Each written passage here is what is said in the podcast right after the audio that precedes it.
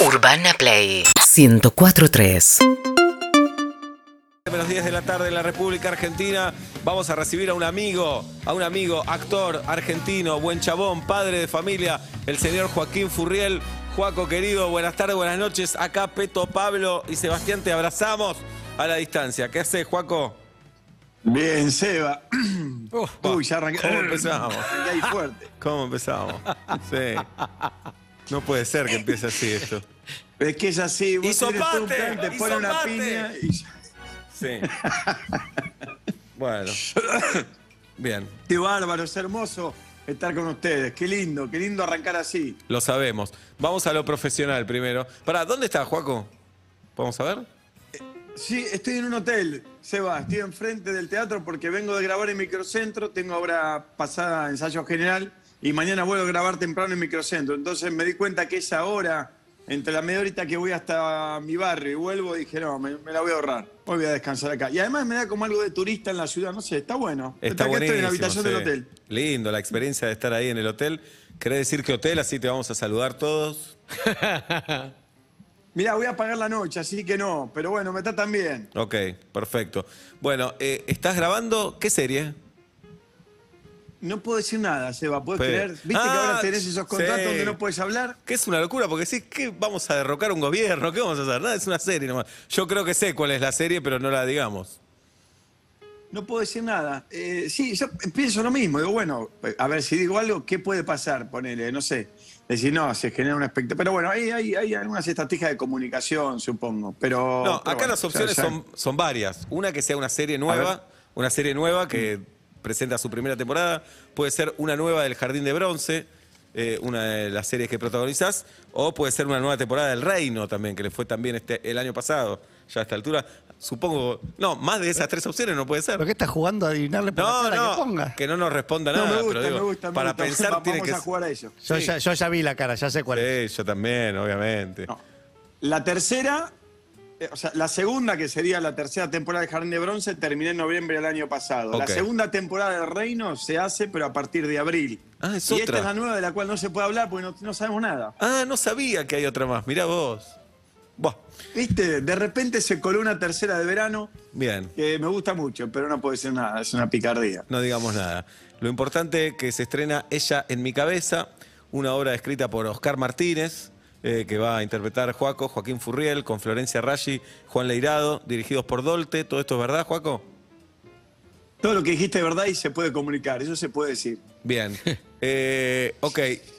Digamos, en la industria audiovisual, en lo que es cine y televisión, has hecho cosas muy populares y mainstream. Y en el teatro siempre hiciste cosas más eh, independientes, más teatro off, más San Martín también. No hiciste tanto teatro comercial, ¿no? No, hice Lluvia Constante, una Sí. obra que hacíamos con Rodrigo de la Serna. Estuvimos como dos años con Rodri haciéndola, que también la dirigió Javier Dolte, eh, pero fue hace como 10 años. Así Me acuerdo que, que- esta es mi segunda experiencia comercial. Compartíamos camarín, estábamos con Peto, con Roquito y con Reinhold haciendo cómico. Y Rodrigo y Joaquín bajaban en cueros del escenario. Hermosos. Y Peto y yo ahí también, Sí. con nuestras tetas ya caídas en ese momento. Sí, sí, sí, sí. Sí. sí, sí. Era un- algo rarísimo. Los esperábamos ahí en cuero blanco Sí, también, los dos blancos, blancos. Ujú, Yo de esa obra tengo Pero era para muy decir, lindo verlos. Sí. eh, esa obra tenía un torino, ¿no? Adentro. Sí. Ah, Y, sí. y era la única obra, escenógrafo de lo mejor que tenemos en Argentina, esceno- escenografía con techo, si no me equivoco. Sí, tenía, era, yo, techo. en el escenario y Wow. había un torino. Es increíble, todo lo que hacíamos con Rodrigo arriba de ese torino era espectacular. Que yo Y me acuerdo que bajábamos los dos muy chivados porque era muy física la obra. Hermosos. Y efectivamente, estaba el cuarteto, el cuarteto de la risa, ahí los más tranquilos, charlando cosas, y yo los miraba y de soslayo internamente tenía ganas de decir, debe ser lindo estar. Son amigos, se divierten. Claro. A veces se escuchaba que agarraban la guitarra, Peto tocaba un poco la guitarra, Rocco siempre se acercaba y me decía algo entre existencial y muy divertido. Digo, "Ah, está bueno, nosotros estamos cagando una palo con Rodrigo de otra manera. Y nosotros comíamos ravioles El chivo que quedaba en el escenario para ustedes, ¿no? Claro. ¿Cómo se va? Nosotros comíamos pastas antes de la función y ustedes bajaban. Y estaban lindos, transpirados, igual. Y nosotros ya subíamos cansados. Sí, sí, sí. sí. Sí, pero bueno. Bueno, Juaco, ella en mi cabeza eh, es una comedia dramática también. Es género nuevo para vos en teatro. toda una novedad. Sí. Es toda una novedad, porque, porque si bien Hamlet y otras- otras obras de teatro que hice tenían varios momentos donde tenías que trabajar la comicidad, no es lo mismo lo que pasa acá, donde la obra es esencialmente ver sufrir a una persona de una manera que provoca risa, digo, es, es- es- es, eh, muy, da mucha ternura, pero al mismo tiempo decir, no puede ser que no se dé cuenta del problema que está teniendo, tiene, está en plena crisis de la mediana edad, eh, no sabemos lo que es eso. Me costó mucho trabajarlo porque no tenía idea cómo llegar a Sí, entender claro. cómo puede ser que una persona tenga una crisis en la mitad de la vida. Que no, no- es mentira que se te acerca la muerte y Claro. tenés miedo. Qué boludo, Es ¿no? mentira que. No, es todo mentira eso. Y, y- y además un matrimonio de 10 años. Esto lo tuve que recrear un poco más, porque yo la relación más, eh, digo, a ver, con la madre de mi hija tuvimos casi 7 años, eh, pero bueno, 10 años están ellos. Eh, Adrián, que es el personaje que hago, y Laura, que es el personaje que hace Florencia Raggi. Y la obra es una noche de insomnio, una de las, de las miles de noches que tiene insomnio Adrián, que recrea todo lo que le pasa con un montón de, de- de ideas donde revive a su terapeuta, que es Klimovsky, que lo, lo interpreta Juan Leirado, y a su mujer. Y pasa de todo en esa hora y veinte. Y, eh, es, es, eh, yo me acuerdo que vi el estreno. eh, Esta obra se hizo hace 20 años más o menos. más o menos, me acuerdo que vi el estreno con Julio Chávez, Soledad Villamil y, y con Juan Leirado también. Y, me acuerdo que me había gustado mucho. Y cuando la volví a leer el año pasado, que me la pasó Pablo Compre, estábamos buscando una obra, yo tenía ganas de hacer comedia. Ah, Ya sabés, lo hemos hablado muchas veces, hace mucho tiempo tenía como ganas de, de ponerle al cuerpo algo más contemporáneo también, volver a hacer, digo, hacer teatro comercial, tener como esa, qué sé yo, es una obra que, que, que, mm, no sé, cuando la empecé a leer me, me- me divertía lo que le tenía que, lo que iba a tener que hacer, lo que le pasa al personaje, todo lo que, lo que sufre, ¿no? Sobre todo eso, es muy, bueno, no hay nada más divertido que ver sufrir a otra persona, ¿no? En circunstancias supuesto. como la de este personaje. Sobre todo cuando sabes que es ficción también, ¿no? Que, y e- es divertido y es aliviador también, porque supongo que muchos espectadores se van a sentir identificados con, con este conflicto. Entonces, al ver que, que hay otra persona que sufre por eso, decís, ah, no soy el único Gil, no soy el único mártir en este mundo, le pasa, le pasa a otra persona y me, lo están contando de manera divertida. Está buenísimo eso.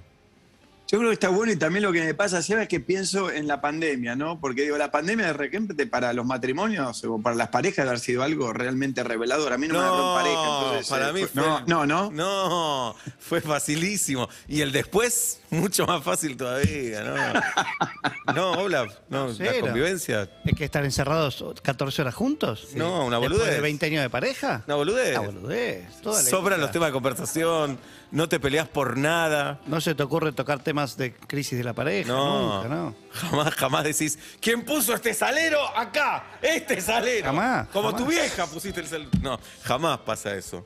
Juaco, ¿y, y qué sentís que aprendiste? Si hay algo que podés explicar con palabras, que decís eh, que ya en poco tiempo, no sé hace cuánto estás ensayando la obra, pero que, que te cambió algo de tu manera de actuar o algo de tu cabeza. Mirá, lo primero que aprendí, Seba, es que, es que, que debería involucrarme más a contar historias de amor, porque yo normalmente estoy en el mundo de los géneros, o sea, me gusta mucho el género policial, siempre hago personajes más bien solitarios, ¿no? Mismo en teatro, Claro. Hamlet o Final de Partida, o no sé, siempre personajes muy solitarios. Entonces, primero me pasó eso, que me metí en una que, que me gustó destrabar eso, poder contar una historia de amor eh, con todo el dolor que, que tiene, pero está distorsionado ese dolor de tal manera que, que genera comicidad. Y los ensayos del pasado, pues ensayamos nosotros todo noviembre y, gran parte de diciembre. Después tuvimos un receso, volvimos. Ahora, lo, que siento que voy aprendiendo es como. Es, como. Hay una película, ¿viste? Hay una película de Woody Allen que es Melinda Melinda, que es, como yo venía haciendo siempre la parte dramática. Entendía todo de manera dramática, porque es una especie especializa. Me especialicé en eso como actor. Y es lo mismo. Es, las situaciones son vividas de la misma manera, pero con esa pequeña distorsión que hace que la situación eh, se pueda contar también con, con- con la misma verdad, pero con otro universo expresivo posible. Eh, ahora cuando venga el público, supongo que ahí se me termina de armar la experiencia, por supuesto, ¿no?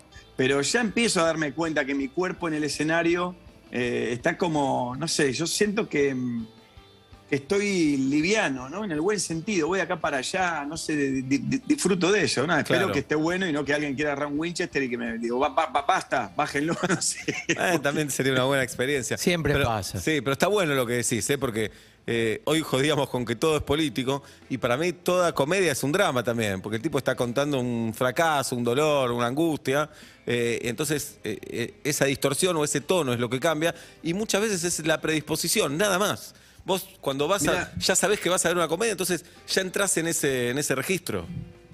Es que a mí me pasó algo una vez, miren, me pasó algo, eh, en el Teatro San Martín hay una hay como un ritual que es que en la última función te hacen joditas, con la Sí. utilería te esconden cosas, te las cambian, si tenés que entrar con una manzana te ponen una banana, si tenés que entrar con un balde te ponen 20 kilos con el balde, siempre hay como joditas. Y la jodita de la vida de sueño fue poner detergente en un balde que entraba Cacho Santoro y me tiraba el balde, yo estaba Oh. medio dormido y me despabilaba. Cuando pabilo, me empiezan a arder los ojos No. muchísimo, muchísimo, muchísimo. Y soy consciente que era la última función de La vida de sueño y que era la última vez que iba a decir el monólogo de los sueños, sueños son. Un monólogo bellísimo de Segismundo que escribió Calderón de la Barca. Tenía ganas de, de despedirme del monólogo y internamente digo, si atravieso lo que está pasando y hago que no pasa nada, voy a hacer todo el monólogo pensando que estoy llorando porque me arden los ojos. Entonces de repente paré, me acerco al, al, al proscenio y le digo, miren, salgo del verso. Eh, para quienes no saben, La vida de sueño es una obra escrita en 1637 que está escrita en verso. Entonces es muy diferente del verso romperlo y pasar a la prosa y decir, miren, discúlpenme, yo les quiero explicar. Hay un ritual como los rituales de despedida de soltero, como un montón de rituales que a mí me parecen obsoletos, yo no estoy de acuerdo. Pusieron algo que me está irritando mucho los ojos y la verdad que no puedo ver. Y como había un personaje que era el Clarín, que en la apuesta de Calixto Vieito era, rompía la cuarta pared permanentemente, y mi personaje también en varios momentos, se empiezan a cagar de la risa. Toda la Martín Coronado riéndose. Y cuanto más me angustiaba para explicárselo, el público más se reía, porque entendía que era parte de la apuesta. Es espectacular. Blanqueaste ahí. Y en ese momento me di cuenta Sí. y dije, bueno, qué sé yo, quizás comedia es esto también, porque pasaba algo que era, yo estaba muy tomado, era muy ridículo, hoy lo pienso en el tiempo, y claro, es muy ridículo ver un actor que está totalmente alterado, eh, totalmente neurotizado con la situación, hasta que, bueno, después eh, ocurrió una situación que a mí me dice, pará, Furriel, dejá, escucho entre patas, y ya ahí se me va la, no Claro. sé, salgo corriendo del escenario, ¿quién se diluye la cosa, y cuando volvemos a reiniciar la obra, después de un silencio, el público ahí entiende que lo que había pasado era real, que no era como para reírse. Lamentablemente el público se pone como solemne, pero como el balde, yo lo había revoleado a, cualquier lado, no lo encontraba, entra, era un balde de metal, yo me tiro, entro desde el fondo, el público aplaude porque percibe la situación, me tiro, porque me habían puesto gotitas, agua, todo, pasaron unos minutos, me tiro y entra Cacho Santoro, que como no encontraron otro balde, entró con un balde con agua de plástico amarillo que estaba ahí. Yo cuando veo el, yo veo el, el balde de plástico y yo me empiezo a tentar. Entonces, bueno, fue toda una... Finalmente, el monólogo lo hice como pude, pero bueno, aquí estoy contando la anécdota, qué sé ¿Te yo, otras noches pasaron otra cosa. Bien, estrenan Ella en mi cabeza. Hoy sé que hacen un ensayo general y Peto Homenaje va a estar presente ahí. Peto, quiero que le des algunos consejos a Joaquín para esta noche. Sí, lo más importante es que vayas con dos eh, zapatos diferentes, uno con bastante taco y otro chato. Eso es muy importante. Eh, y después, ¿qué te puedo decir? Si podés aprenderte a tocar un instrumento de acá hasta las 10 de la noche, estaría bueno. Pero toca la guitarra, Joaco. No, otro instrumento. Ah, Que otro. aprenda de cero. Bien. Que aprendas de cero, eh, eso sería muy bueno. La trompeta, ponele. Algo que te deje la boca rota para el ensayo, algo así. ¿Te parece? Bueno, sí, sí, me parece un buen consejo. Lo del zapato también.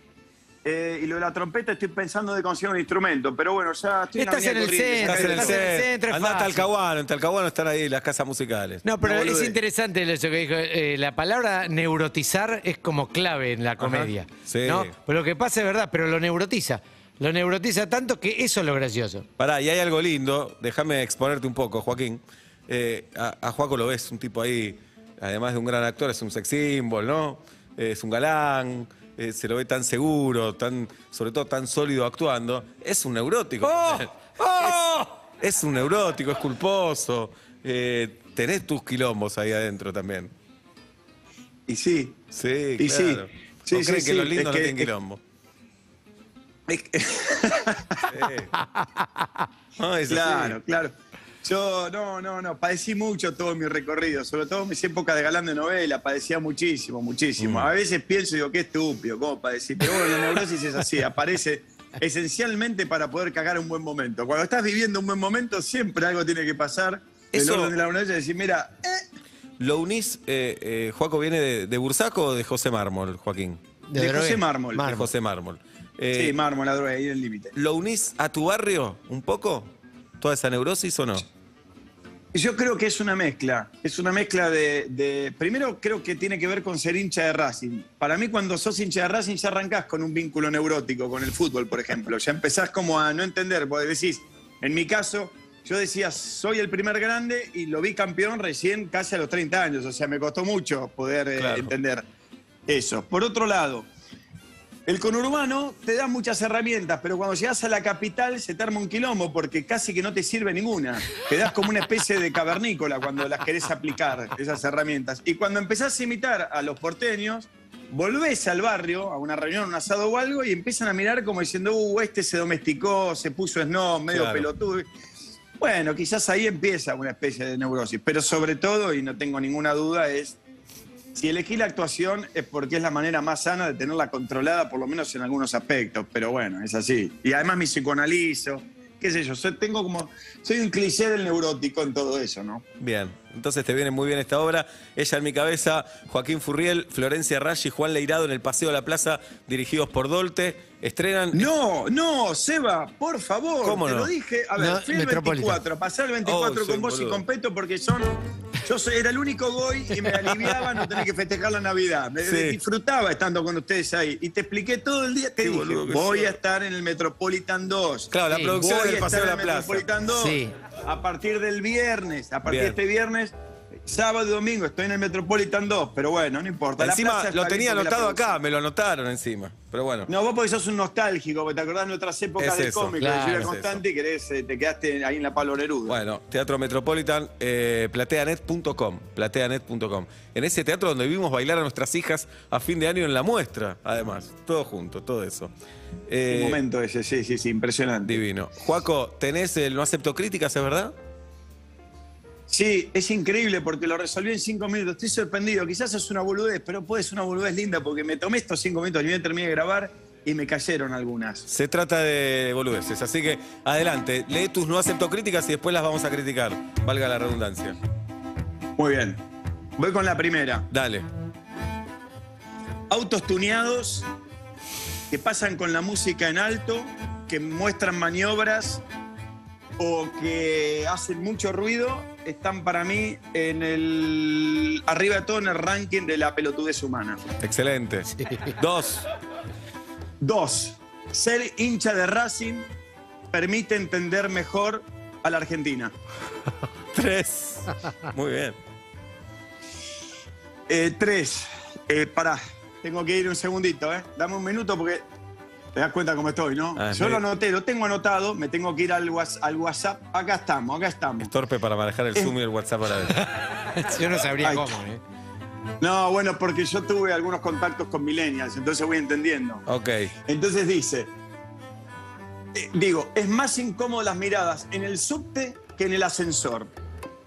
O sea, son más incómodas las miradas en el subte que en el ascensor. Porque en el ascensor, si querés, no hace falta mirar a los ojos al otro. Te entretenés con las llaves o con el celular. En el subte, bueno, el subte. Porque claramente es un viaje más Ojo, corto. un más detalle, corto. en el subte no podés escuchar por el ruido, tenés uno de tus Claro. sentidos no funciona, entonces se potencia para mí Bien. la vista. Se Sabés que, sabés que te eh. tapaste la cámara. Cuatro.